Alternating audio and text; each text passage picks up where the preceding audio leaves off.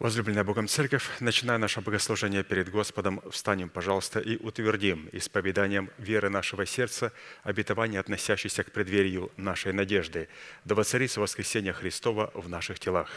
Аминь. Пожалуйста, будем петь псалом.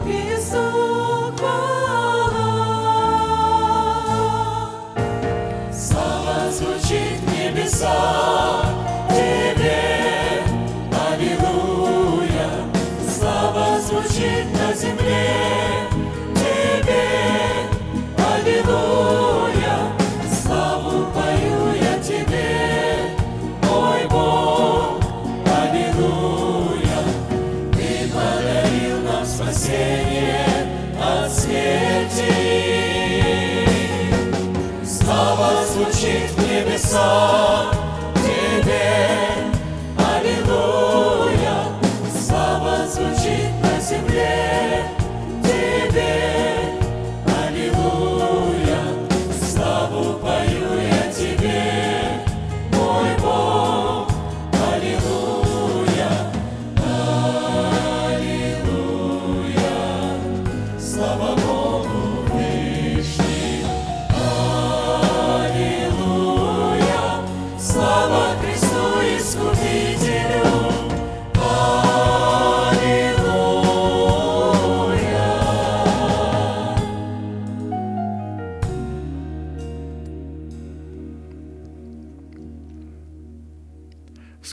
головы в молитве. Дорогой Небесный Отец, во имя Иисуса Христа, мы благодарны имени Твоему Святому за вновь представленную привилегию быть на месте, которое очертила десница Твоя для поклонения Твоему святому имени.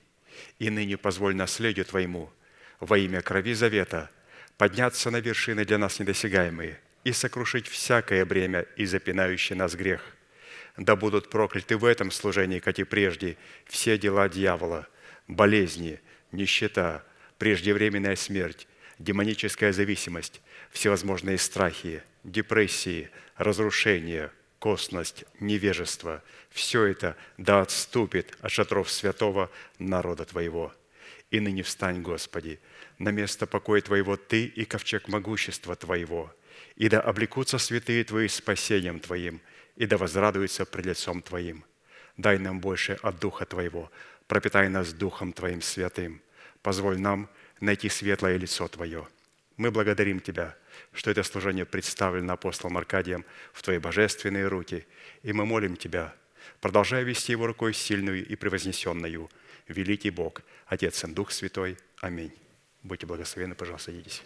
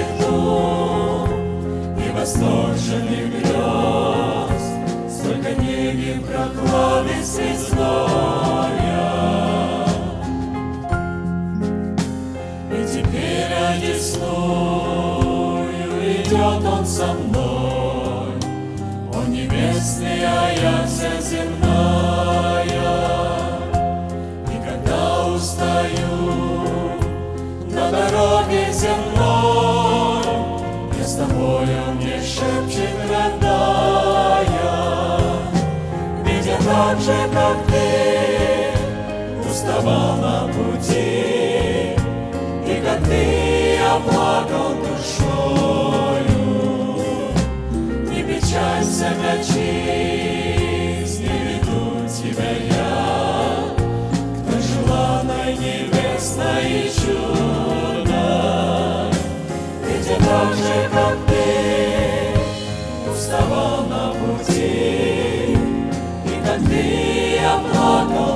тобою, не печалься, качи.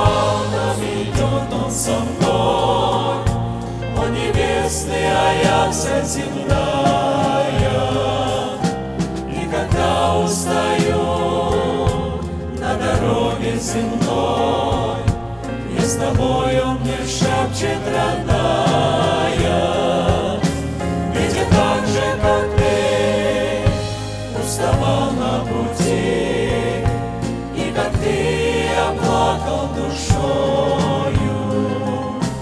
Не печалься, конечно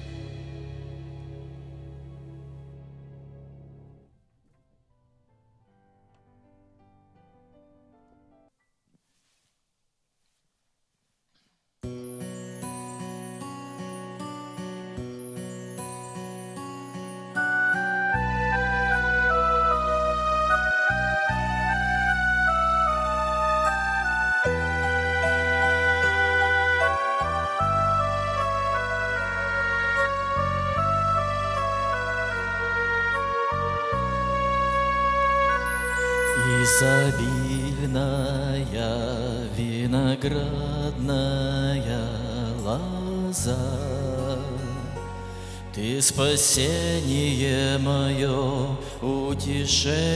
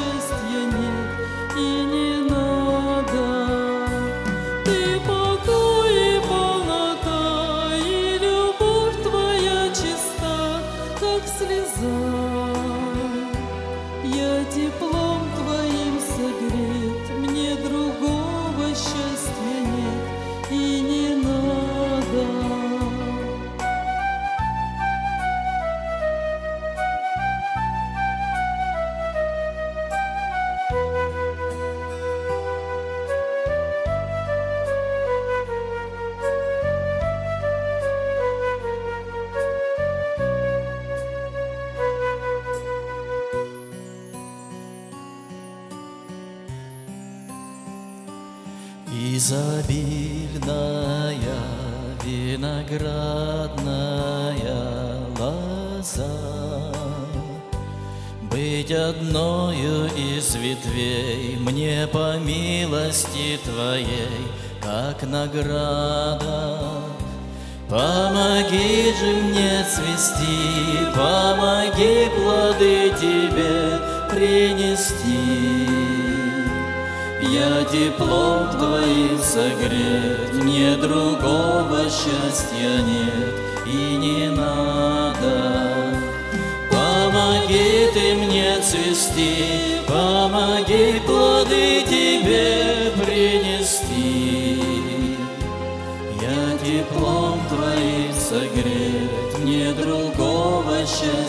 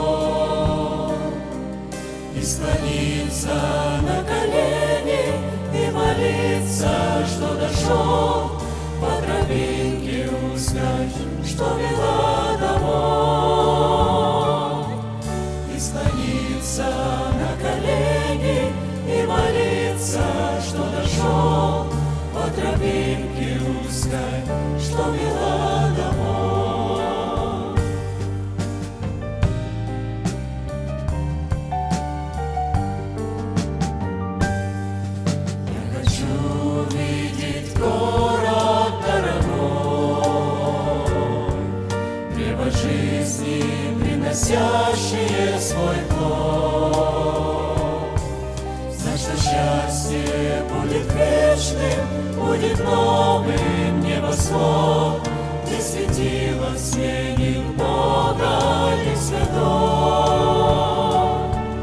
Знать, что счастье будет вечным, будет новым небосвод, Где светило сменит Бога и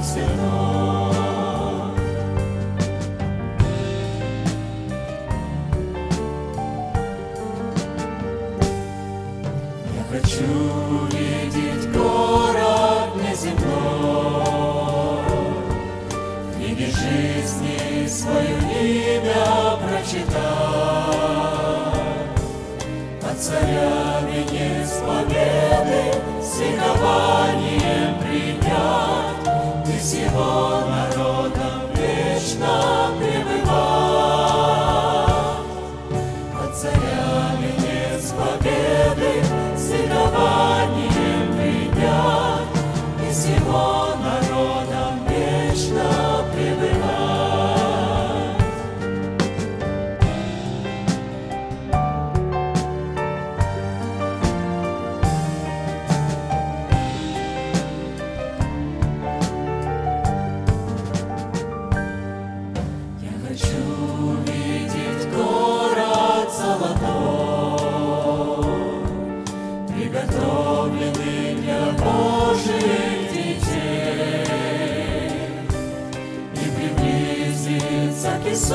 Он отряд Иисуса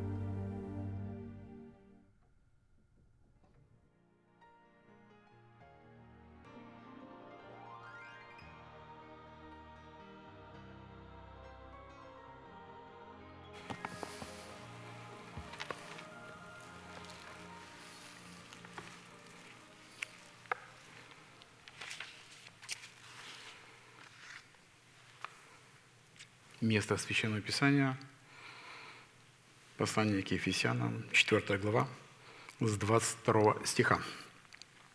«Отложить прежний образ жизни ветхого человека и сливающего в обольстительных похотях, а обновиться духом ума нашего и облечься в нового человека, созданного по Богу в праведности и святости истины».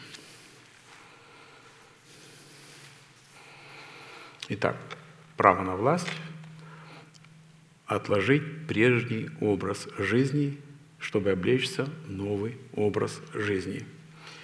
И я хочу сделать небольшую ремарку, не начавшую. Знаете, когда мы слышим это название проповеди, чуть ли не на каждом служении, на наших ячеечных домашних служениях святых, то острота взгляда как-то замыливается, теряет свою контрастность, яркость мышления в определении самой сути в названии серии проповедей, за которым стоит так много важного для нас слова. Суть вся в самом названии. Знаете, когда в парфюмерном магазине мы тестируем какие-нибудь духи или одеколоны, и буквально на пятом или на шестом тесте наши рецепторы обоняния, они уже почти не работают. Поэтому на прилавках существует маленькая чашечка с зернами кофе, и после восприятия запаха зерен кофе наши рецепторы вновь очищаются, и мы способны обонять новый запах. Так и мы, когда мы идем в Дом Божий, то вновь вновь обязаны приготовить свое сердце к слушанию слов Господних, освободить свое мышление. Это как новый чистый лист бумаги в моей жизни, чтобы услышать, принять и сохранить услышанное, и после того, как говорит наш пастор, соработать с ним. Знаете, такого слова «соработать», оно принадлежит сугубо нашему пастору. Я когда его печатаю «соработать», то компьютер мне выдает «заработать». Я начинаю понимать, нет, ты ничего не заработаешь, ты можешь только соработать с услышанным словом. И поэтому говорят, что мы слышим очень много повторений. Да, так и не так.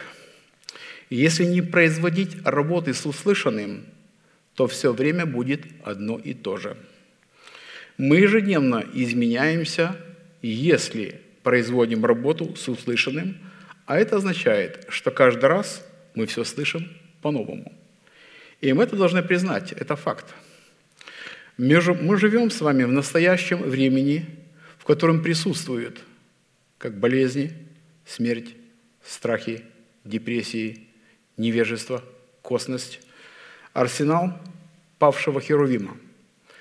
А мы научены называть все это в настоящей жизни, в настоящем времени, как прежний образ жизни, принадлежащий исконно только ветхому человеку.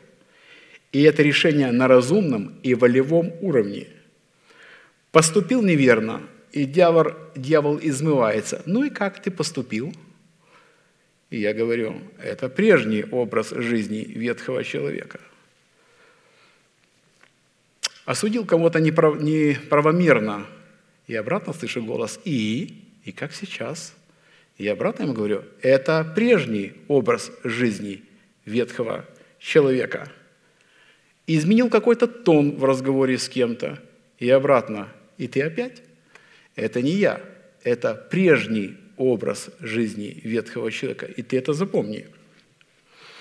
Называя его прежним, ненужным, старым, невостребованным, и этим действием мы его осуждаем, следовательно, проклинаем уже в названии. Ветхий, а значит близкий к уничтожению. Один человек был назван другом Богу по одному определению, что своей верой обнял веру Божию – его слово поместил в себя, и оно его изменило.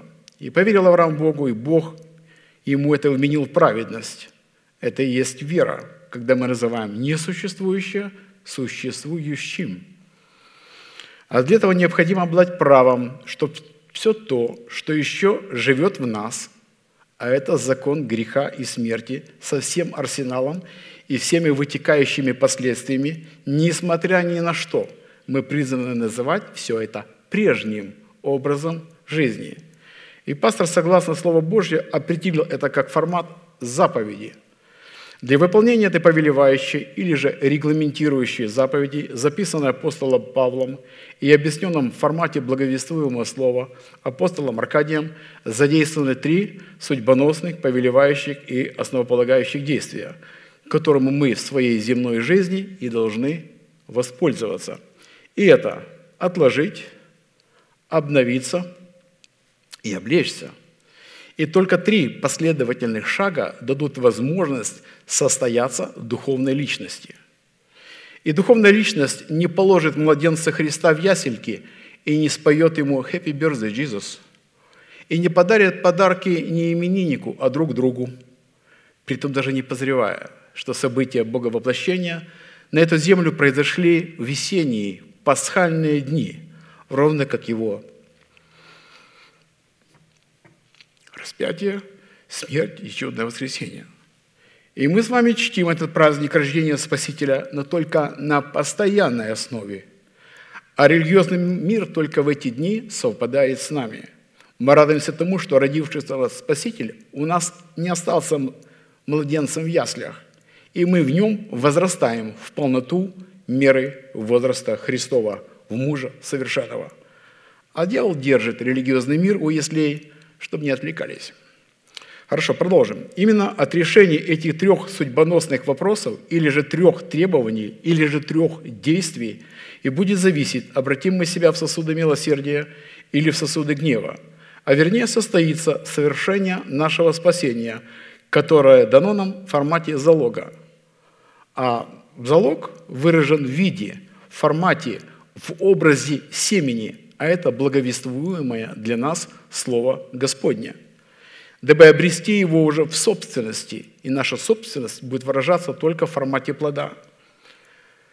Правда, или же мы утратим его. Еще раз, семя представляется для нас, а плод должны представить мы, если произвели семенем определенную работу. А если не произвели никакой работы с этим семенем, со своей землей, то наши имена навсегда будут изглажены из книги жизни – хотя туда в свое время и были вписаны. На условиях формата семени и на, и на условиях формата залога. Мы уже рассмотрели первые два вопроса и остановились на исследовании вопроса, какие условия необходимо выполнить, чтобы посредством уже нашего обновленного мышления начать процесс обличения самого себя в полномочия своего нового человека, созданного по Богу во Христе Иисусе в праведности и святости истины – и в связи с обличением самого себя в нового человека мы пришли к выводу, что нам необходима помощь Бога. И она будет выражаться в предмете Его милости. Средством же для принятия всякой помощи, выраженной в наследии милости Божьей, является молитва или же поклонение. Молитва – это не что иное, как право, которое человек дает на вмешательство небес сферы земли – и такое право мы призваны давать Богу, и при том только на установленных им условиях.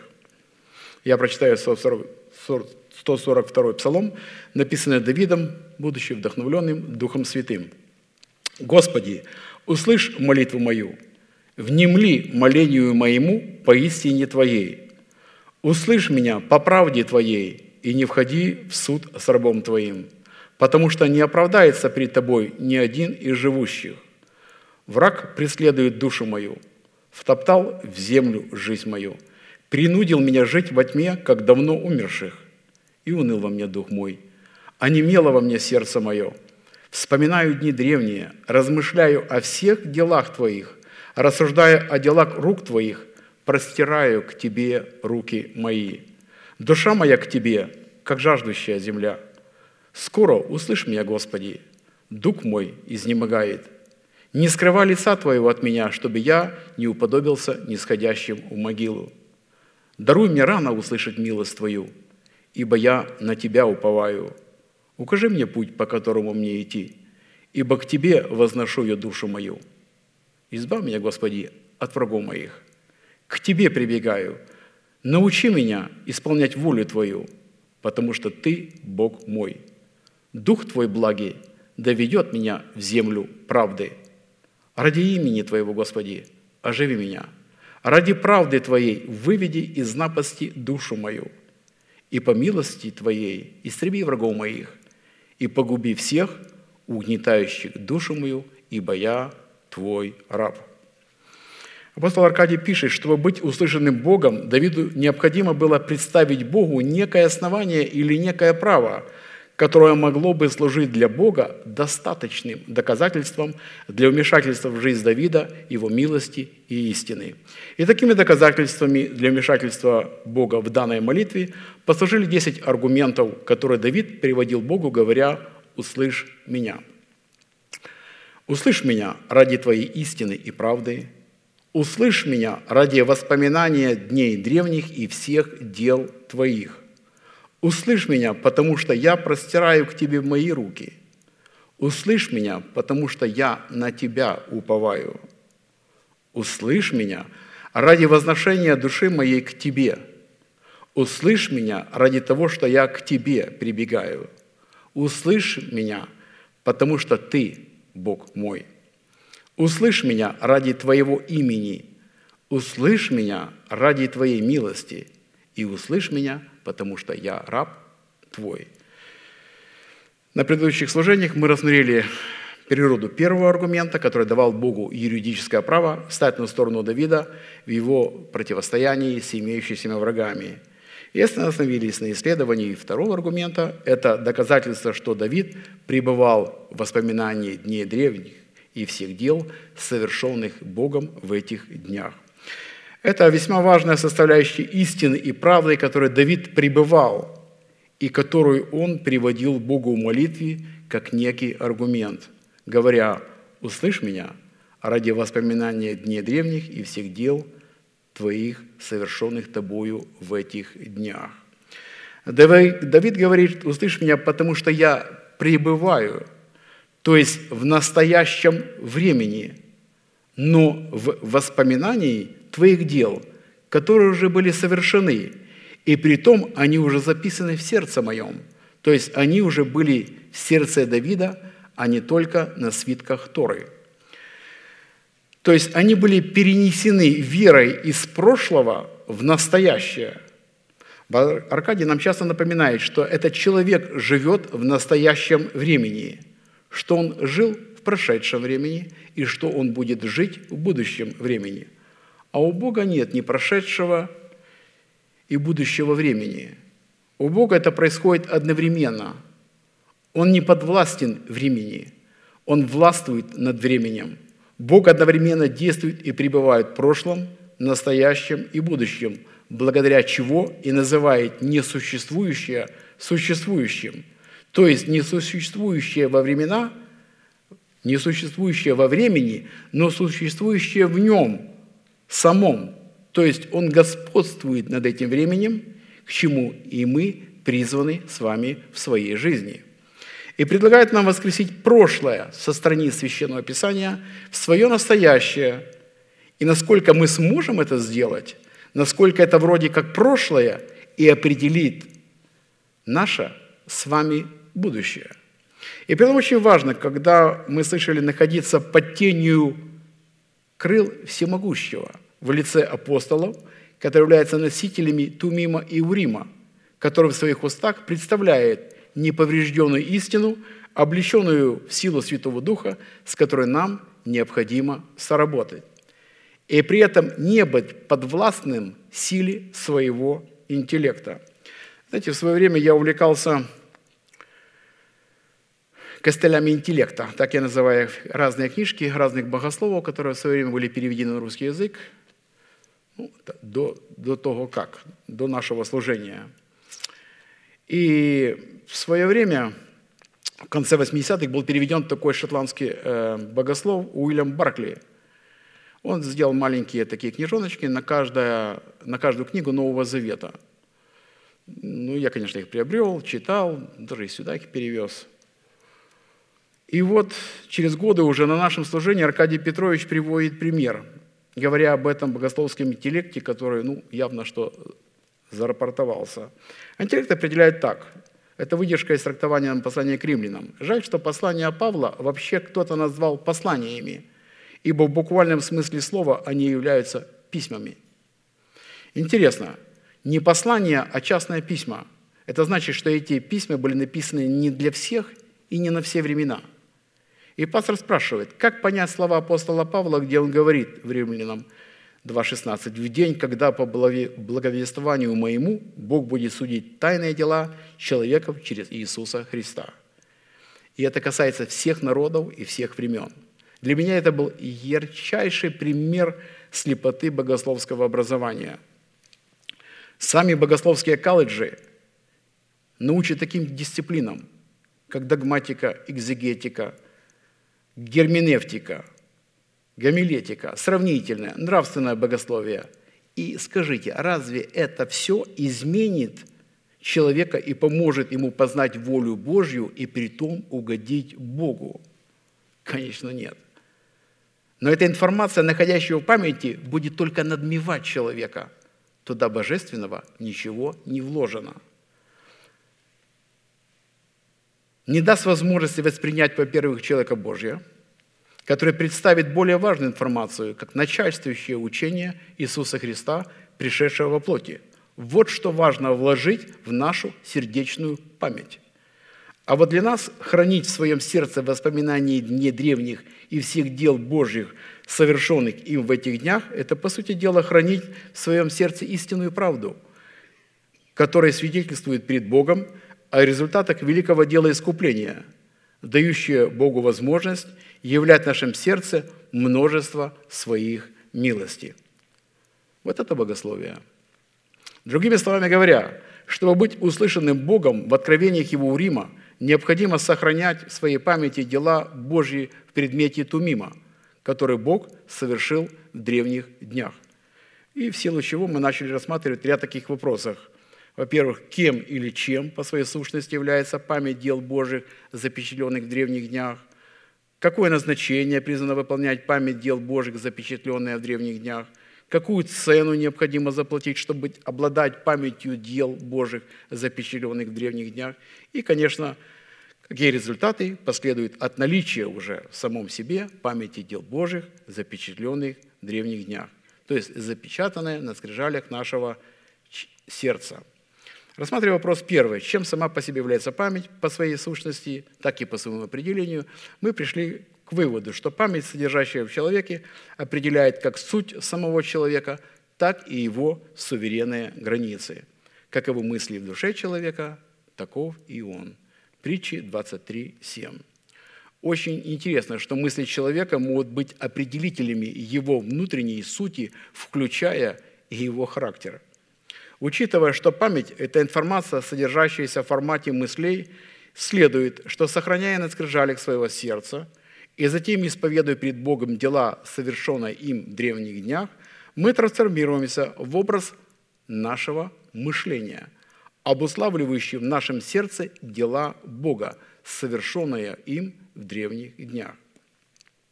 Что с нашей стороны выражается в праве, которое мы даем Богу на вмешательство в свою, в свою жизнь Его милости. Как написано, когда изнемогла во мне душа моя, я вспомнила Господи, и молитва моя дошла до Тебя, до храма святого Твоего. Это слова принадлежат Ионе, во второй главе, восьмым стихом.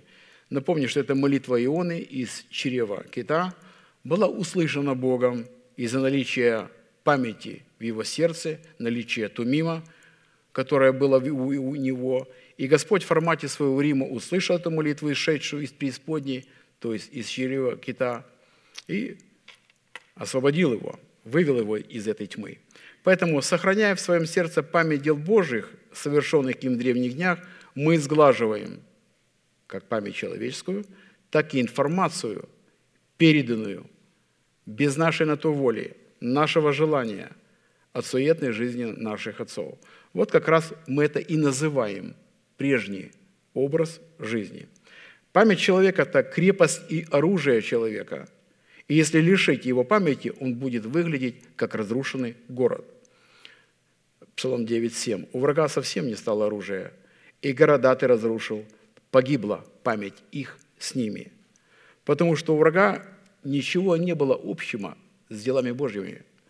Они его противники, они сонаследники разрушения. Память дел Божьих в сердце человека – это наследие Христова, и передается это наследие от одного праведного рода к другому. Псалом 101, 13. «Ты же, Господи, вовек пребываешь, и память о Тебе в род и род». То есть от отца к сыну. И такое сыновство определяется – по факту рождения облаговествуемо Слова Божьего, преподанное человеком Божьим. Память дел Божьих или же память о Боге, запечатленная в сердце человека, является святыней Бога и предметом Его немеркнущей славы. Вопрос, где является святыней Бога? Правильно, в сердце человека. Пойте Господу святые Его, славьте память святыни Его. Псалом 29, 5.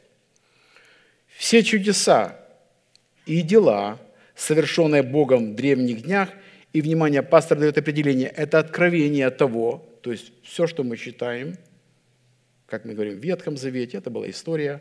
Вот это откровение того, кем для нас является Бог и что сделал для нас Бог. Псалом 110.4. «Памятный ми соделал Он чудеса свои, милостив и щедро Господь». Обратно имеется в виду в нашем сердце. При рассматривании вопроса второго, какое назначение в отношениях между Богом и искупленным им человеком призвано выполнять память дел Божьих, произведенных им в древних днях, запечатленное на скрижалях нашего сердца. Мы в определенном формате уже рассмотрели три составляющие, которые служат памятью пред Богом, и остановились на исследовании четвертой составляющей. Это судный наперстник, содержащий в себе таинство Тумима и Урима – посредством которого Бог мог слышать человека, а человек мог слышать Бога. Итак, четвертая составляющая назначение памяти дел Божьих в нашем сердце – пристановляться на перстник судный на груди первосвященника. Мы отметили, что судный наперстник, лежащий у сердца на груди первого священника, коренным образом отличался от других предметов, служащих памятью пред Богом, как по своему статусу и по своей чрезвычайности, так и по своему призванию и своему назначению, так как в отличие от других предметов, служащих памятью пред Богом, которые тоже служили памятью пред Богом, но он являлся постоянной памятью пред Богом. Назначение других предметов свидетельствовали о памяти тоже, но только для определенного времени и не более. Когда обетованию приходило время сбыться, то Бог вспоминал – точно в правильное время. Так как оно, и он вспомнил, что же прав было его выводить из ковчега спасения, а иначе для него он бы перестал бы быть этим ковчегом спасения и погубил бы его и весь живой мир. Также Бог вспомнил об Аврааме, отце нашем, что он им обещал, что он выведет народ из Египта. Он обещает это Аврааму, но через 430 лет – он выводит уже только через Моисея. Равно как и книга дневных записей, зачитываемая Артаксерцу перед сном. Он не держал постоянно памяти дела дневные, но когда ему принесли и стали зачитывать дела дневные, то он вспомнил о Мардахее, сохранившей ему жизнь, о двух евнухов царских, оберегавших порог, которые замышляли наложить руку на царя. То есть так и Бог вспоминает о многом только в определенные моменты им же и назначенное. А здесь судный наперстник является причиной, то есть постоянной задействованной памяти. Это и есть причинно-следственная связь. Вот это является образом, форматом постоянной молитвы.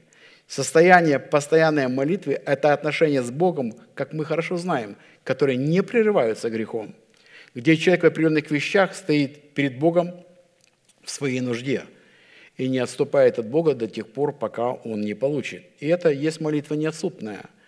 Это является самый сильный род молитвы. А посему молитва, не соответствующая требованиям и характеристикам судного наперстника, не имеет права называться молитвой. Это определением пастор предлагает изучить судный наперстник не просто как предмет одежды первосвященника, а как образ, несущий в себе наличие постоянной молитвы. Потому что только формат постоянной молитвы, представленный в судном наперстнике первосвященника, дает нам право входить во святилище как царям и священникам Богу. Быть царем Богу означает иметь мышление, обновленное духом своего ума. В то время как быть священником, то есть быть царем Богу означает иметь мышление, обновленное духом своего ума, в то время как быть священником Богу – это устроить свой дух совершенство, присущее нашему Небесному Отцу. Мы должны быть царями и царствовать в тех сферах, в которых сегодня может присутствовать смерть. А в каких субстанциях человеческого естества присутствует смерть? Она присутствует в душе и в нашем с вами смертном теле – притом на законных основаниях. Следовательно, мы обязаны обновить свое мышление духом нашего ума и тем самым изменить эти законные обстоятельства. А так как наш дух при этом имеет священство, присущее совершенству Бога, вот как раз наш дух в образе царя и священника обязан эти субстанции, как душу и тело, ввести в воскресение Христова, тем самым лишить смерти ее права. Так вот, царит и священники – это царственное священство, а не жалкое бление нам бы только у порога дома Божьего. Те, кто были только у порога Ноева ковчега, все погибли. У порога это значит вне порога, вне дома, со стороны улиц, на которых они проповедовали. Это значит остаться вне спасения. Обилие воды, как Слово Божье во формате суда, их просто убило. Мышление Гамалиила, помните? Что если это учение не от Бога, то оно разрушится. А если от Бога? Богословский вопрос, правда? А если от Бога? Это мышление называется потерянное время. Есть те, которые говорят, мы смотрим ваше служение с веб-сайта, нам так нравится. Так что вам мешает сделать верное решение? Если вам нравится что-то, вы покупаете, несмотря на то, что оно может очень дорого стоить. Вам же нравится? Заплатите эту цену. Тогда воды потопа унесли все человечество с его религиозной мудростью, но и окружали не атеисты. Его окружали верующие люди со своим персональным представлением о Боге и его планах. Давайте подождем и посмотрим. И время как судья все поставило по своим местам. Как было тогда, так и сегодня это происходит в точности. А мы с вами призваны представлять интересы суда Божьего в соответствии тех заповедей и уставов, которые обуславливают свод учения Иисуса Христа, пришедшего во плоти в 12 драгоценных камнях и 12 именах сынов Якова, написано на этих камнях – которые были на судном наперстнике. Будьте постоянны в молитве, бодрствуя в ней с благодарением. Колоссянам 4.2. Обращение апостола Павла к колоссянам открыто говорило им, имейте судный наперстник, будьте царями и священниками, бодрствуйте. Постоянство в молитве – это бодрствование на страже дверей своего сердца, которое призвано избавить нас от грядущих бедствий – Наше сердце также должно обладать предверниками. Кого-то они должны упустить, открыв им двери, а кого-то нет. Это наш пограничный город, и это наши с вами уста. Мы слышали, как брат Аркадий открыл нам значение дверей или границ, на которые претендует царь Иманицкий в формате человеческого разума – необновленного духом ума человека, претендующего на управление телом человека. И он претендовал на пограничные города. А пограничные города – это образ нашего с вами языка, наших уст. То есть наша душа претендует на наши уста, чтобы через них овладеть всем телом и держать его в состоянии смерти постоянно. И чтобы закон Духа жизни во Христе Иисусе не сработал с человеком потому что смерть и жизнь во власти нашего языка. Вот тут как раз наши предверники и проявляют бдительность, и наши границы в формате языка будут находиться в молитвенном состоянии, состояние зависимости от откровения Слова Господня и изрекать ими свое наследие. Постоянство в молитве – это определение или характеристика воина молитвы. И определяется такое бодрствование весело горящим светильником – определяющим состояние нашего сердца. Не наличие какого-то веселья, а в значимости весело, то есть радостно, празднично, оптимистично, неунывающе, несмотря ни на какие события, которые происходят вокруг нас. Это не постоянная улыбка синдрома Дауна. Это осмысленное наличие радости, выраженное в горящем светильнике. Луки 21.36. «Итак, бодрствуйте на всякое время и молитесь, да сподобитесь избежать всех сих будущих бедствий и предстать пред Сына Человеческого».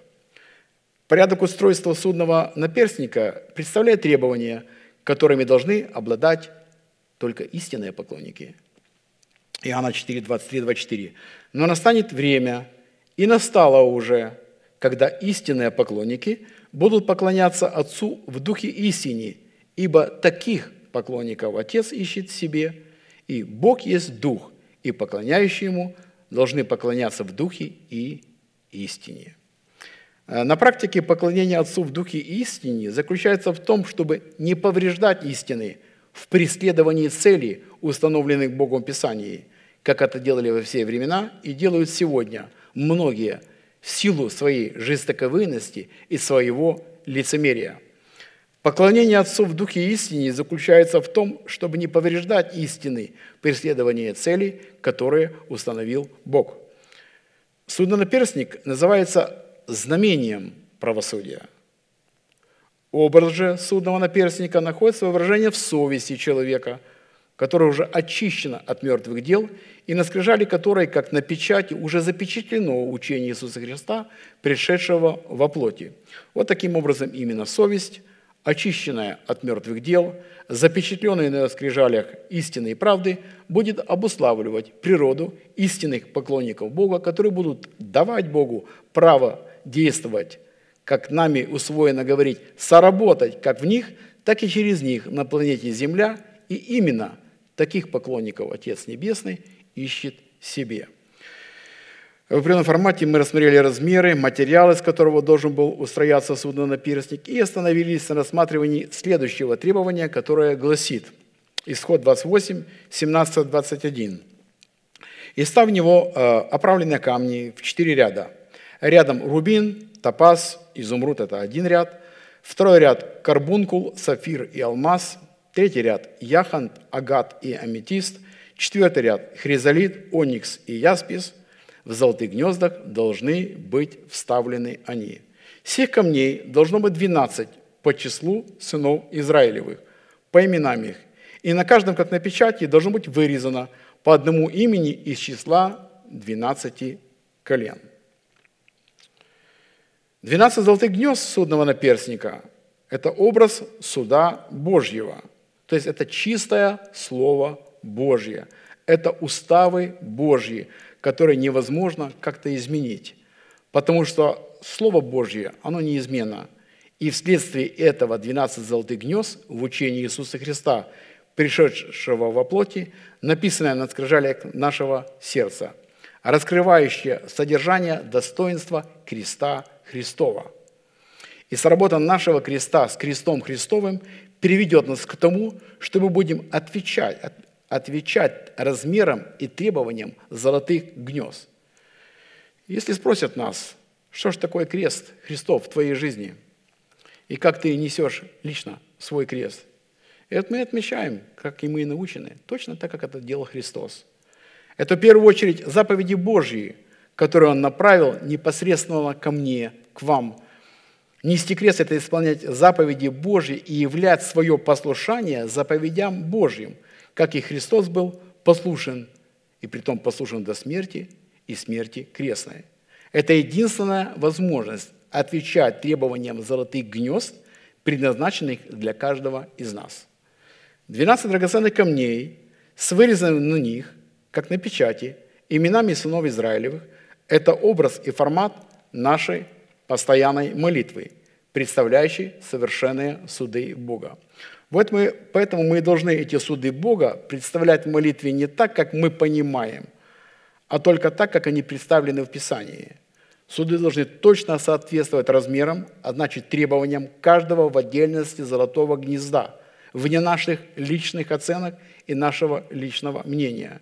Суд – это есть определение – Определение ценности каждого отдельного камня, представленного в судном наперстнике, отличается от той оценки, которую дают им ювелиры, то есть профессионалы. Обратно, человеческий интеллект, от той оценки, которую ему, каждому камню, дает Бог.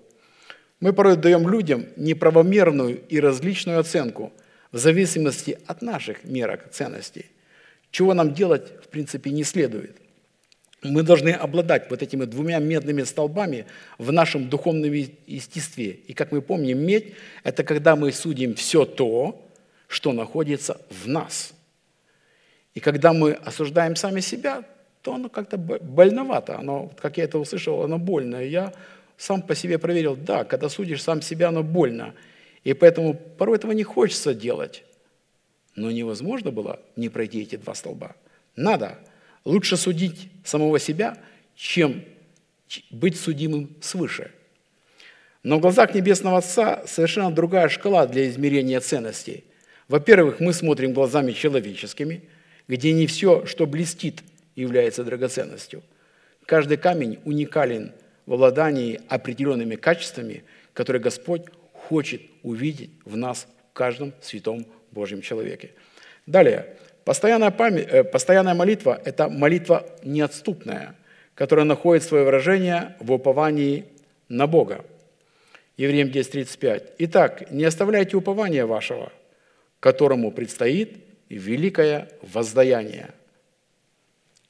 Упованию – великое воздаяние. А посему упование, в котором на скрижалях нашего сердца отсутствует судный наперстник, содержащий в себе достоинство 12 драгоценных камней с вырезанными на них 12 именами сынов Иакова, не может являться упованием – Ибо ты сказал, Господь, упование мое, Всевышнего ты избрал прибежищем твоим. Стих из 90-го псалма. Вот это прибежище и находится в 12 драгоценных камнях. Имена сынов Израилевых на драгоценных камнях должны быть написаны на скрижалях нашего сердца в порядке их рождения.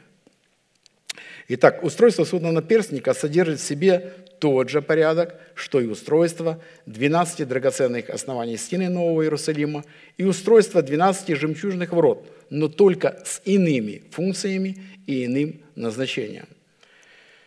Все великолепие порядок храма, пишет апостол Аркадий, создавалось только для одного священного предмета и обслуживало только один священный предмет – это золотой ковчег завета. Это сердце храма. Ефот первосвященника с прикрепленным к нему судным наперстником создавался и обслуживал только один священный предмет, который в точности призван был дублировать и исполнять функции золотого ковчега. Это Урим и Тумим. Не просто написано десятисловие, как возможно через него увидеть свет своей жизни, но он призывает к совершенству. Золотой ковчег завета и судный наперстник образно представляли совесть человека, но уже очищенную от мертвых дел. Сам же Урим и Тумим – это свет и совершенство, свет и право, или откровение и истина. Десятисловие, положено внутрь ковчега завета, являлось истиной, и эту истину в судном наперстнике представлял, конечно, Тумим. Значит, Тумим – это есть изреченное Слово Бога – а откровение, которое человек мог получать над крышкой ковчега, завета, судного наперстники, представлял Урим. И это был свет или же откровение на то слово, которое уже было изречено. Откровение Божие в предмете Урима могло почивать только в границах истины, которую представлял Тумим в учении Иисуса Христа, пришедшего плоти. Как написано, «И вот я в сердце всякого мудрого вложу мудрость, дабы они сделали все, что я повелел тебе». Исход 31, 31 6. Мне всегда э, удивлял этот стих и удивляет, что мудрому будет доверена мудрость, по логике мудрость должна быть дана скудоумному. И со временем я увидел, что у неимеющего отнимется и дастся имеющему – Мудрость в формате послушания Тумиму выразится в обладании большей мудрости в наследии Урима, почивающего в сердце человека. И только такой человек слышит Божьи повеления. А это значит, вначале обладать наличием страха Господня, далее довольствоваться тем, которое было предложено, а после, а после вышло, что над многим поставили. Вот что после – Носители Тумима и Урима являются поклонниками Бога и обладают иммунитетом Святого Духа. Иммунная система, она совершает охранную деятельность для поклонников Бога. А кто таковыми не является, тот самосознательно лишает себя иммунной охраны. Например, заболевание такое, как AIDS или же СПИД, определяет себе в названии как синдром приобретенного – то есть приобретенного, за это заплачено, иммунного дефицита, что и открывает двери для толпы вирусов разного порядка. Это эхо, что происходит в духовных сферах. То есть человек использует свой добровольный выбор, приобретает нехватку духовного иммунитета. И одно из таких лекарств для этого прописал апостол Павел в послании к евреям 10.25. «Не будем оставлять собрания своего, как есть у некоторых обычаи, но будем увещевать друг друга, и тем более, чем более усматриваете приближение Дня Онова». Вот это наше состояние пребывания и послушанию Слову, находясь в собрании святых и признания нами божественного порядка, и определит наше нахождение под кровом Всевышнего, чем и обезопасит нас от всякого рода вирусов. Второзаконие 33, 8, 11. «И Оливий сказал, «Тумим твой и урим твой на святом муже твоем, которого ты искусил в массе, с которым ты припирался при водах Меривы, который говорит об отце своем и матери своей, я на них не смотрю, и братьев своих не признает, и сыновей своих не знает, ибо они левиты, слова твои хранят, и завет твой соблюдают, учат законам твоим Иакова и заповедям твоим Израиля, возлагают курение пред лице твое, и все сожжения на жертвенник твой – Благослови, Господи, силу Его и о деле рук Его благоволи. Порази чресла восстающих на Него и ненавидящих Его, что мы не, не могли стоять. Людей, относящихся, относящих себя к избранному Богом народу, на восстающих, на носителей Тумимого Рима и ненавидящих их из-за отсутствия в себе Тумима и Урима, ждет незавидная будущность в озере огненном – горящим огнем и серою. Здесь очень метко сделано определение нашим пастором. Четко. Пятое свойство поклонника на перстнике нашего сердца, которое является постоянной памятью перед Богом и через которое Бог может постоянно проявлять себя на планете Земля, выражено в достоинстве драгоценного камня сафира. А пятым именем, вырезанным на пятом драгоценном камне сафире судного наперстника – во втором ряду снизу являлось имя Дан, пятого сына Иакова, которое означает «Господь рассудил». Бытие 36. «И сказала Рахиль, судил мне Бог, и услышал голос мой, и дал мне сына. Посему нарекла ему имя Дан». Благословляя своих сыновей перед смертью, Яков подчеркнул имеющий достоинство в Дании судить свой народ – Весьма важно, что не судить всех подряд, а судить свой народ. А также пророчески указал, что именно под достоинством Дана судить народ свой придет и откроется человек греха и сын погибели. Бытие 49, 16, 18. Дан будет судить народ свой, как одно из колен Израиля. Дан будет змеем на дороге, аспидом на пути, уязвляющим ногу коня – так что всадник его упадет назад. На помощь Твою, надеюсь, Господи. И брат Аркадий отметил, что пророчество, данное Иакову о будущности потомства своих сыновей и, в частности, о потомстве Дана, это вырвалось из смущенных уст, что на помощь Твою надеюсь я, что Ты спасешь потомство Дана, хотя оттуда и придет Антихрист. И пастор говорит, что Антихрист не придет из политических структур, как мы это уже в пятницу слышали, как об этом рассуждают так называемые генералы. И как мы слышали, думают иудейские раввины. Хотя вроде, судя по игрокам на политической арене, ему там и место. Это как бы его характеристика, отпечатанная оттиском его сущности. Политическая арена – это довольно грязная, лживая, непостоянная лукавая, жестко манипулирующая и интрижная система – промывающие мозги человеку через медийные каналы. Думают одно, говорят второе, а поступают совершенно по-другому. Но пастор говорит, что приход его будет из тех структур, которые являются божественными, ибо его желание сесть в храме Божьем как Бог. Вот видите, он видит себя, где он себя видит, а люди его видят по-другому. Люди его видят в политическом мире. Точно как евреи ждали Мессию – в образе, который поставит весь мир на колени перед Израилем. А Израиль освободит от рабства и обогатит и превознесет перед всеми народами. А пастор говорит, что сегодня Антихрист уже сидит в храме, потому что храм – это мы, церковь Иисуса Христа. И если в церкви есть заблуждение, то там кто? Бог? Конечно, нет. Заблуждение – это Бог или дьявол? Конечно, не Бог заблуждение, это дьявол. Поэтому это указывает на тот фактор, что человек греха и сын погибели, которому надлежит открыться вскоре, чтобы имитировать достоинство камня сафира, будет выдавать себя в своих решениях и в своих судах за поклонника Бога, хотя таковым являться не будет.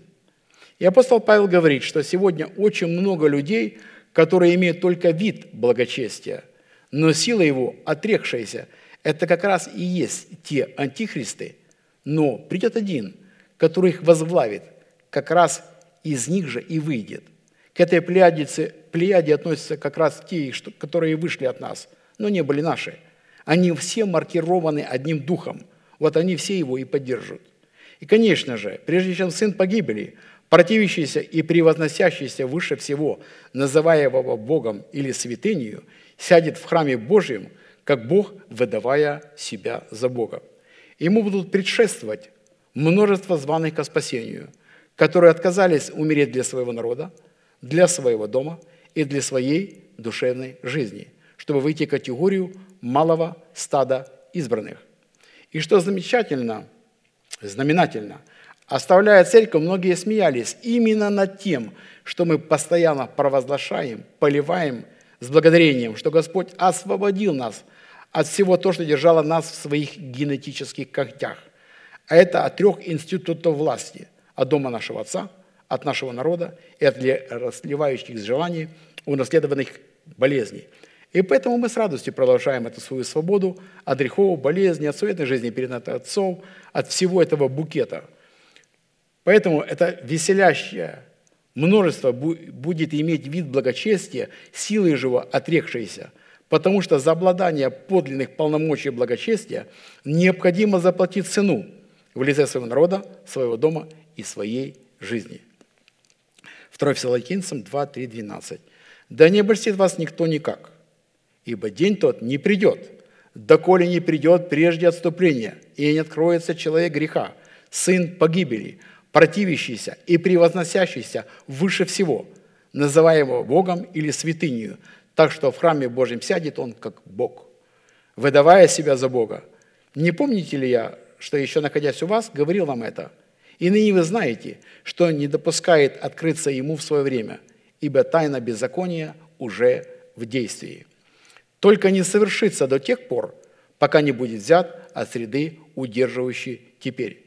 И тогда откроется беззаконие, которого Господь Иисус убьет духом своих уст и истребит явлением пришествия своего того, которого пришествие по действию сатаны будет со всякою силою и знамениями, и чудесами ложными, и со всяким неправедным обольщением погибающих за то, что они не приняли любви истины для своего спасения. И за сие пошлет им Бог – Бог пошлет действие заблуждения, так что они будут верить лжи, да будут осуждены все, не веровавшие истины, не возлюбившие, но возлюбившие неправду. Сильно. Драгоценный камень сафир, на котором, как на печати, было вырезано имя Дана, поистине королевский камень. Им традиционно украшали короны королей – Самый известный сафир святого Эдварда украшает навершие британской короны в самом сердце креста. В державу Российской империи также помещен камень-сафир весом, в 200 карат. И в два раза больше сафир вставлен в брошь индийского Магараджи. Во все времена с украшением сафиром обладали, украшения сафиром обладали особой ценностью – Согласно поверья, королевский минерал считался символом надежды, верности, чистоты и целомудрия.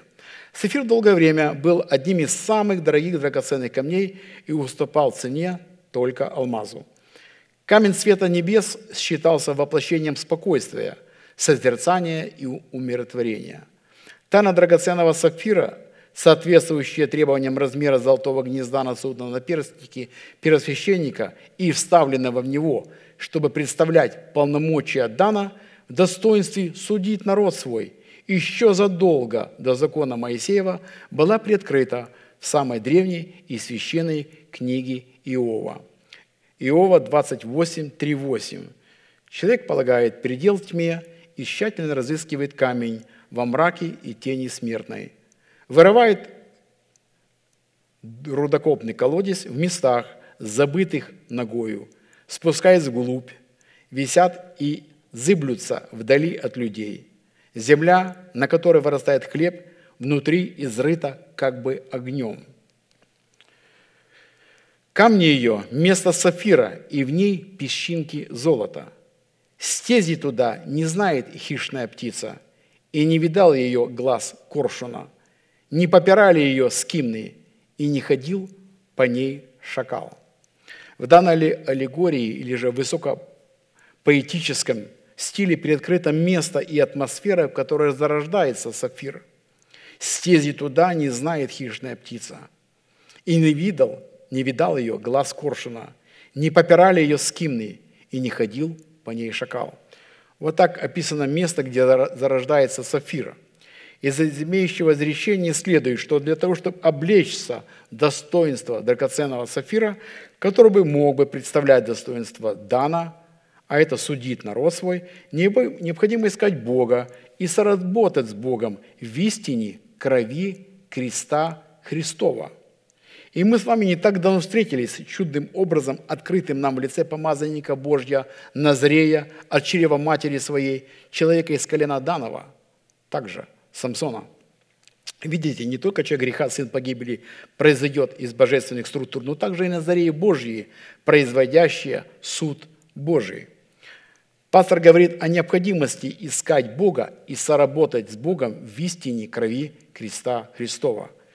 Исходя из откровения Писания, истина о крови креста Христова призвана освобождать нас от греха через нанесение крови закланного агнца на наш дух, душу и тело в своем составе, который в своем составе является дверью. Вот эти два косяка и перекладина, открывающие вход в наше жилище – вход искупления Христова.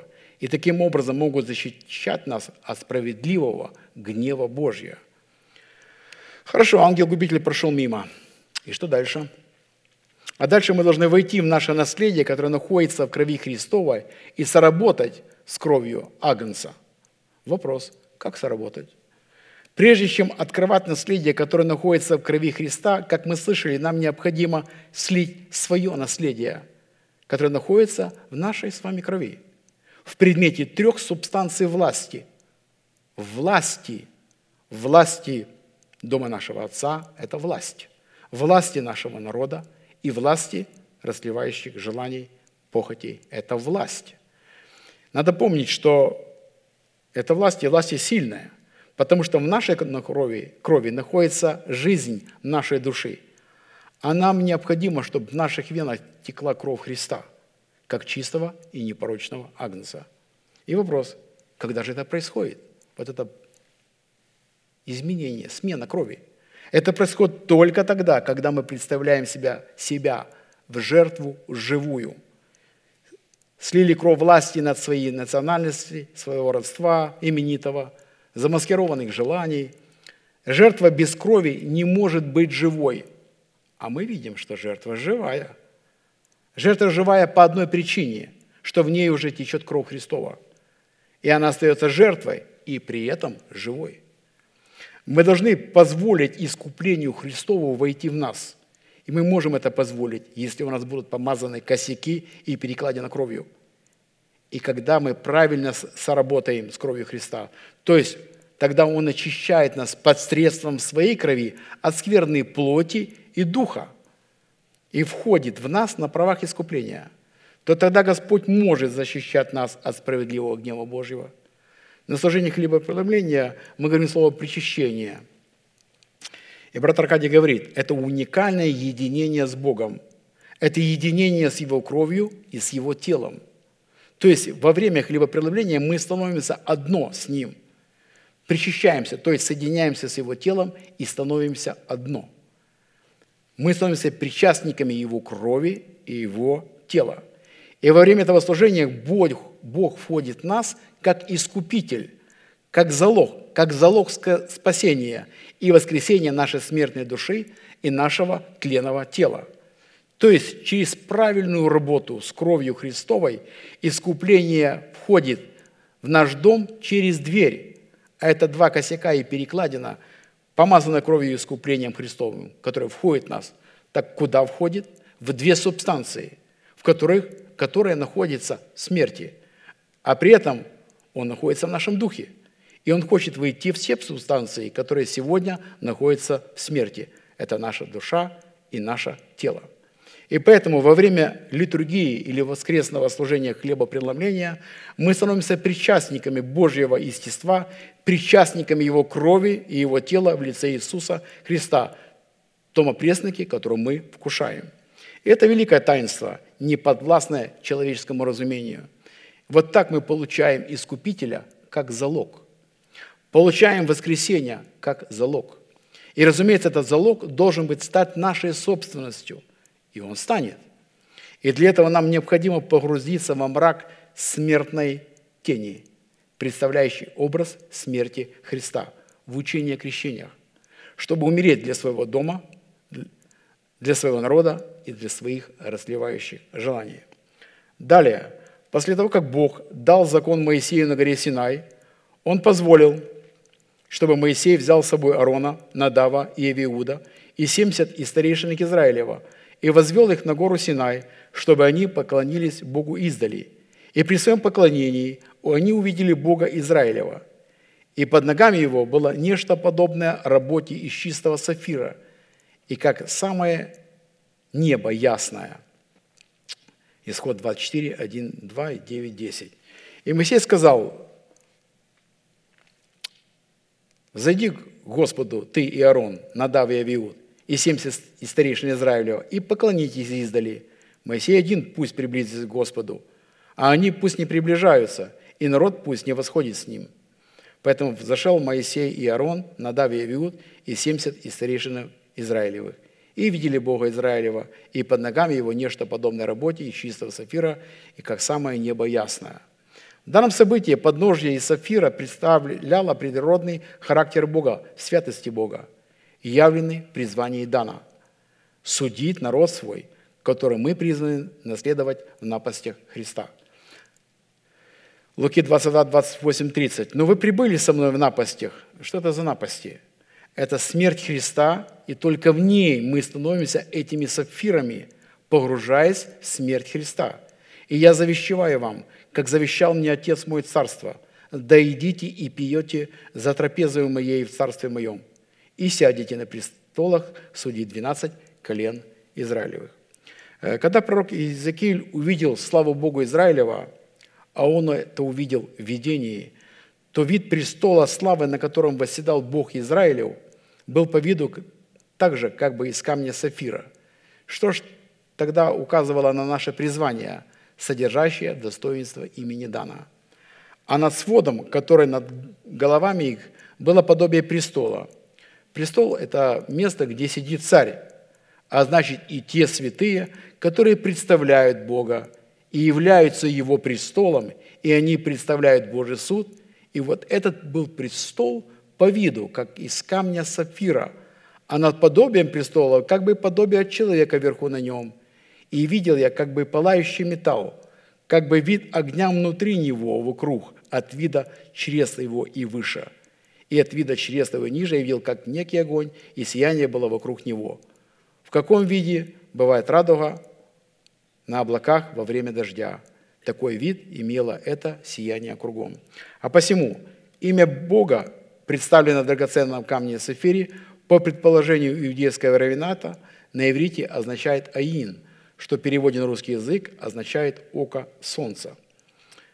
Сафир же – имя Бога Аин, око солнца – а посему, исходя из значения имени Дана на драгоценном камне сафире, следует, что пятый принцип, положенный в основании постоянной молитвы, с которой нам следует являться постоянной памятью пред Богом, являются функцией, выраженной в нашем праве посредством нашей соработы с именем Бога Ока Солнца творить правосудие Бога.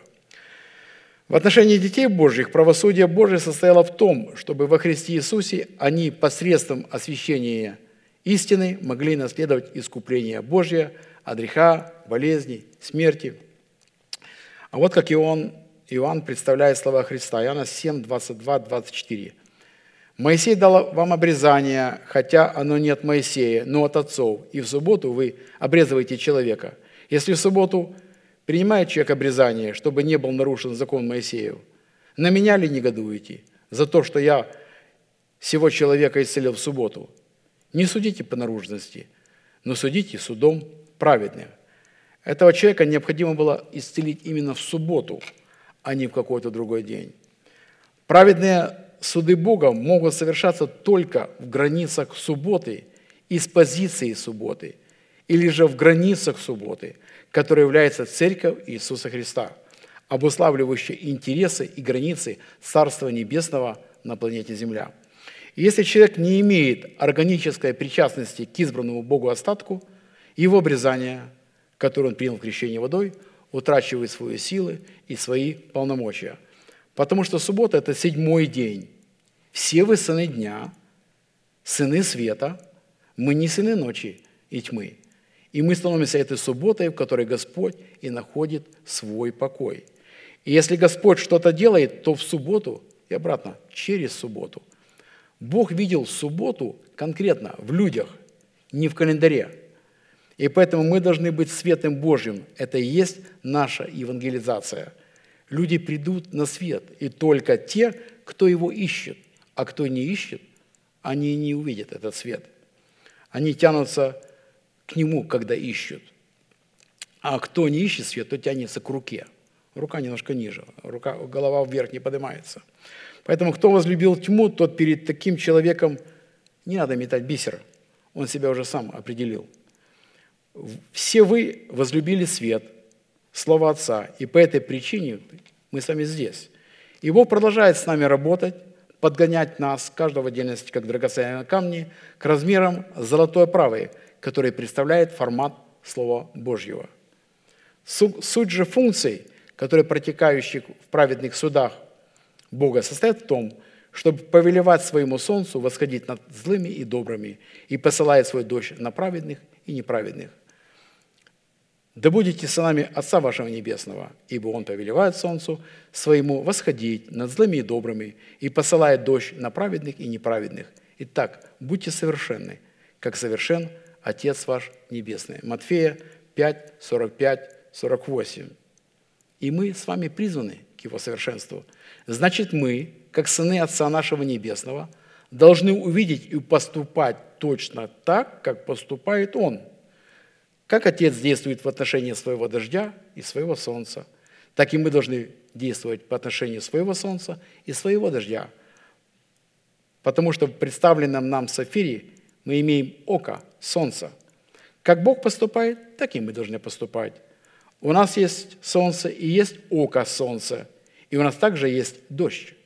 Светить своим солнцем и изливать своим дождем точно так, как это делает Отец Небесный и светит своим солнцем точно, как светит Бог. Вот о чем здесь говорится, отмечает брат Аркадий. Поэтому неизменный принцип, по которому следует судить о нашей правовой и юридической принадлежности к роду Бога, обуславливающий легитимность нашего поклонения, пребывать в совершенстве Небесного Отца, это следовать со Христом и, конечно, собираться, собираться Христом. Матфея 12, 30, 33. Кто не со мной, тот против меня. Не со мной это как? Это не с теми, кого послал Бог. И кто не собирает со мной, то есть с теми, кого послал Бог, тот расточает. Посему говорю вам, всякий грех и хула простятся человеком, а хула на Духа Святого не простится человеком. И если кто скажет слово на Сына Человеческого, простится ему. Если кто скажет на Духа Святого, не простится ему ни в всем веке, ни в будущем. До определенного времени для меня это был неразрешимый вопрос. Всегда. А что же такое хула на Духа Святого? И когда кто-то ругается, грязные слова в небо, махают кулачками. И я как-то раздваивался до тех пор, пока первый раз услышал, что это такое. И пастор отвечает так. Помним, что хула на Духа выражается и в непринятии человека, которого поставил для нас Бог – В особенности, когда вначале приняли, годами ходили, свидетельствовали своими устами, рукоплескали, что это посланник Божий, а потом вдруг прозрели, а в самом деле просто ослепли. Свой ум поставили выше ума Божьего, потому что ум Божий в церкви представляет человек Божий. Они знали, кто, кто Христос. Они знали. Но зависть, оказывается, на весах ихних пересилила. Они похулили Дух Святой. Или признайте дерево хорошим, и плод его хорошим. Или признайте дерево худым, и плод его худым. Ибо дерево познается как? По плоду. Став таким образом беззаконник, беззаконными, и пойдут теперь за нечестивым, и будут показывать свои весы, свои измерения и плоды худого дерева, признавая это хорошим плодом. И не видят, в принципе, что король-то голый. Можно задать вопрос, почему люди, которых посылает Бог – приравниваются ко Святому Духу. Потому что всякий, кто их будет проклинать, не принимать их как посланников Божьих, это будет равносильно хулению Духа Святого. Потому что эти посланники, они себя не защищают. Вот вы обратили внимание? Пастор никогда себя не защищает. Точно как Святой Дух, который не имеет в себе защиты внутри, его защищает сам Бог. Точно, точно так и человеки, посланные Богом, себя не защищают. Они защищают кого? Церковь. Они молятся за нее. Этим они ее защищают. Они для этого посланы, они это и делают. Они те, кто первыми на себя принимают удар. И, и тогда Павел говорит, молитесь обо мне, защитите меня. И мы с вами это делаем. И Бог защищает нашего Отца по нашей с вами молитве, то есть через молитву церкви.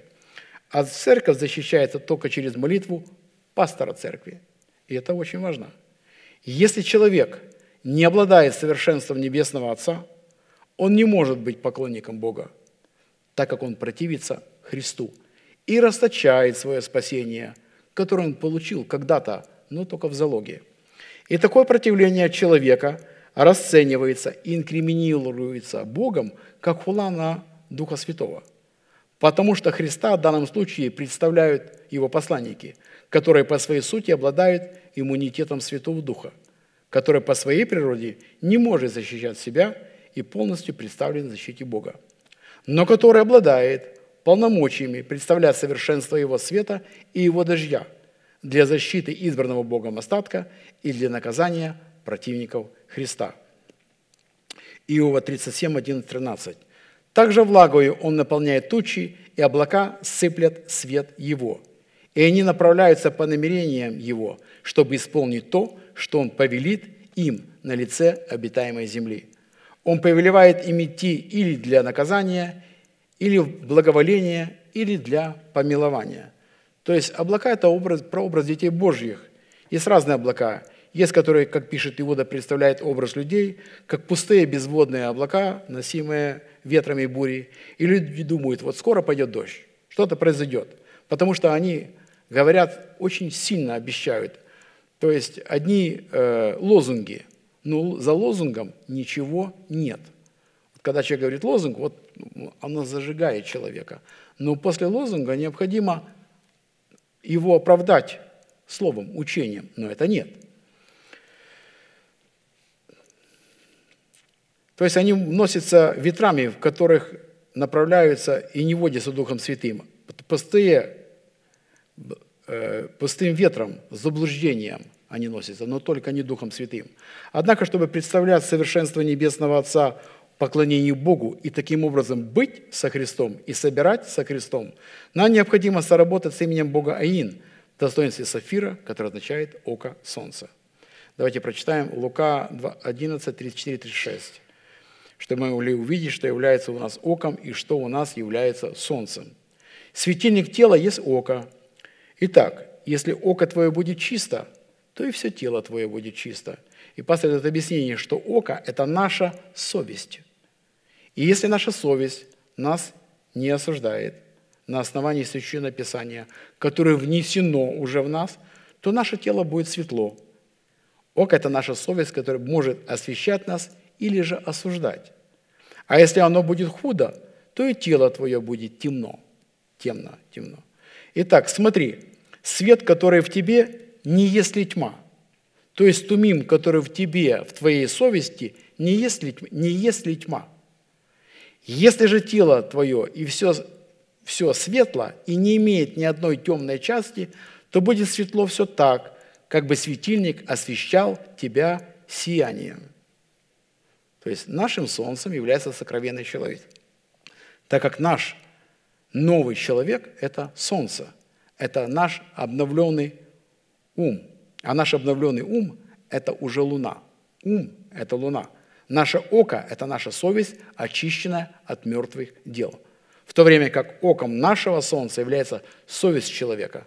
Таким образом, если наша совесть будет очищена от мертвых дел истиной, содержащейся в полномочии крови Христовой, то наше око будет светло. Если наша совесть в силу нашей жестоковыйности, если мы ее будем проявлять, в отношении истины, не соглашаться с ней, заключенной в крови Христовой, не будет очищена от мертвых дел, то наше око будет темно. А посему обладать свойством поклонников в драгоценном сапфире с вырезанным на нем имени Дан означает представлять избирательную любовь, любовь Божью в его совершенном правосудии. Исходя из откровений, данных апостолу Павлу, которая полностью подтверждает истинность изречений, которые мы коснулись в книге Иова, и изречений Христа, поклонник Бога в достоинстве драгоценного сапфира, призван представлять благоухание Христова. 2 Коринфянам 2, 15, 17. «Ибо мы – Христово благоухание Богу спасаемых и у погибающих. Для одних – запах смертоносный на смерть, а для других – запах живительный на жизнь. И кто способен к всему – Здесь была сделана пастором ремарка, чтобы быть запахом, который одновременно несет одним проклятие, а другим благословение, а это значит, одним несет смерть, а другим несет жизнь. И в этом представлена избирательная любовь Божья, благоухание Христова. И кто может быть благоуханием Христовым? И Павел далее пишет, «Ибо мы не повреждаем Слово Божье, как многие, но проповедуем искренно, как от Бога, пред Богом, во Христе. 2 Коринфянам 2, 15, 17. Поэтому нельзя быть малодушным по отношению к Слову Божьему. И прямо говорить, не, уждать, не угождать кому-то, чтобы потом не мучиться от малодушности. Но для них есть вывод, выход для малодушных. Это просто выйти и покаяться. И в конце и в этом они еще благословенны, что мучаются, потому что люди есть, которые уже не мучаются, их совесть уже не судит. Вот это проблема. Проблема пойти против Слова Божия. И, подводя итог определению свойств поклонников функции вершения праведных судов Бога, следует, что ключом к овладанию, к овладению этим свойством является поклонение, несущее в себе, содержащее запах смертоносный на смерть для одних и запах живительный на жизнь для других. И такие функции призваны подтверждаться неповрежденностью исповедуемого поклонником Бога, Слова Божьего, представлено в формате учения Иисуса Христа, пришедшего во плоти. Аминь. Слово Божье, которое мне было представлено вам сегодня, доверено, проповедовано было нашим апостолом, братом Аркадием, 31 марта, в пятницу в 2017 году. И, как мы видели, важность, многоценность этого Божьего Слова – который не оскладевает и не на йоту. Поэтому будем молиться, благодарить Бога за привилегию пребывать в этом Слове. И оно пребывает в нас. Аминь.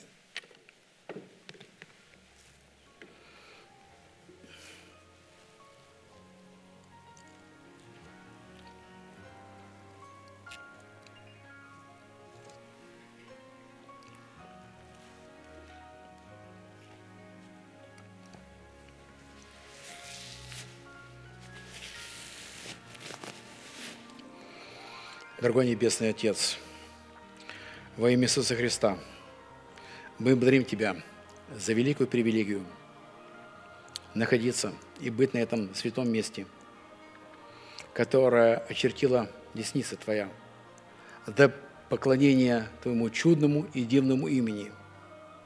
За то место мы благодарим Тебя, где Ты разрушаешь работу дьявола, на том месте, где разрушаются оковы греха, смерти, проклятий, разрушений. на том месте, где прозревают невежды, на том месте, где мы отказываемся от своего мнения, своего интеллекта, на том месте, где Ты нас освобождаешь от всего того кода, который мы получили в наследие вне нашей воли. И мы признали, что эти три института власти, а это власть, что Ты освободил нас от них. Мы отреклись.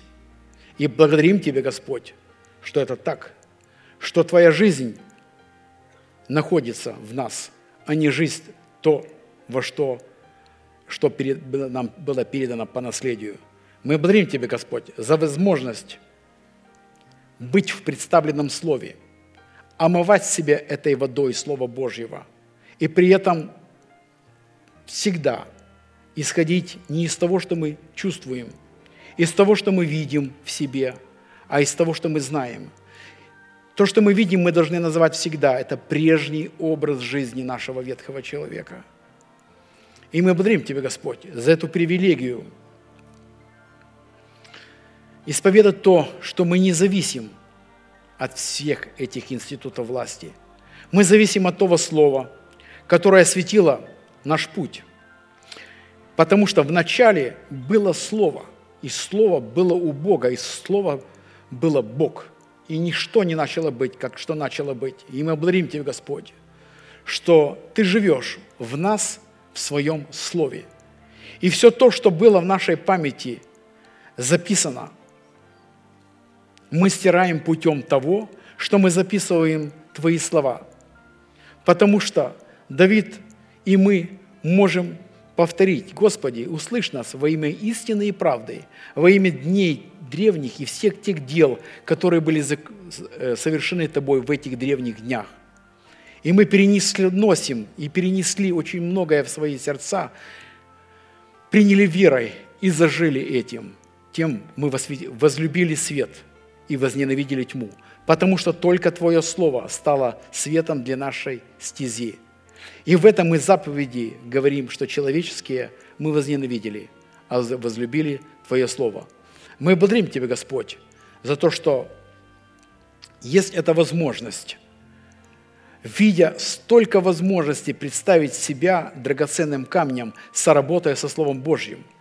И мы будем отвечать и отвечаем требованиям, те, которые представляет Слово Божье, дабы точности войти в эту оправу – быть этим драгоценным камнем, отвечать тем требованиям, которые представляются для нас на каждом служении, радоваться тому слову, которое в нас живо и действенно, и оно работает для нас.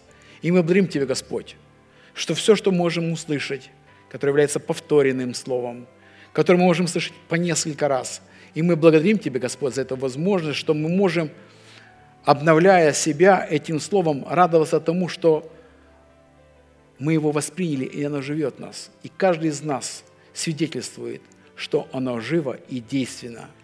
И оно разделяет, отделяет нас от всего то, что мы когда-то называли светом, а оно оказалось тьмой.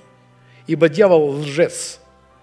И то, что он говорит в человеческий разум, в человеческие мысли, в интеллект, и если это нет в слове, нет в устах человека Божьего, да будет это разрушено и проклято. А человек Божий, который проповедует это слово для нас, и мы в нем пребываем, мы его преломляем и едим, и живем. И благодаря этого слова мы живы и до ныне. И да будет он благословен, Господь, да будет благословение пребывать на нашем пасторе, как и оно пребывало.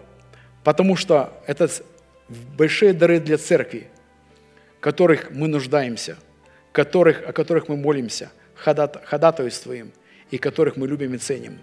Мы благодарим Тебя, Господь, за это служение, за то, что мы могли быть еще раз вспомнить о своем предназначении и о том, кто мы во Христе Иисусе.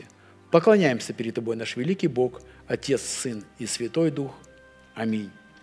Отче наш, сущий на небесах, да святится имя Твое, да придет Царствие Твое, да будет воля Твоя и на земле, как и на небе. Хлеб наш насущный – подай нам и на сей день. И прости нам долги наши, как и мы прощаем должникам нашим.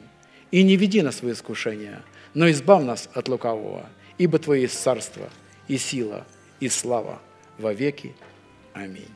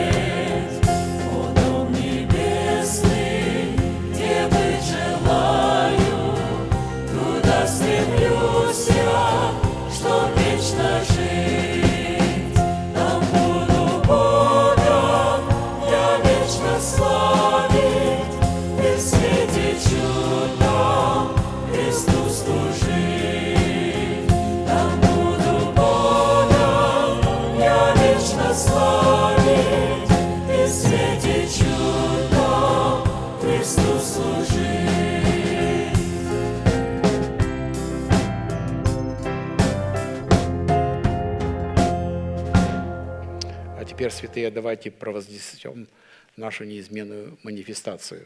Могущему же соблюсти нас от падения и поставить пред славою Своею, непорочными в радости, единому, премудрому Богу, Спасителю нашему, через Иисуса Христа, Господа нашего, слава и величие, сила и власть, прежде всех веков, ныне и во все веки. Аминь. Наше служение подошло к концу. Следующее наше служение будет в пятницу в 7 часов вечера на этом месте. Будьте благословены, святые, в ваших путях и в ваших жилищах. Благодарю вас за внимание.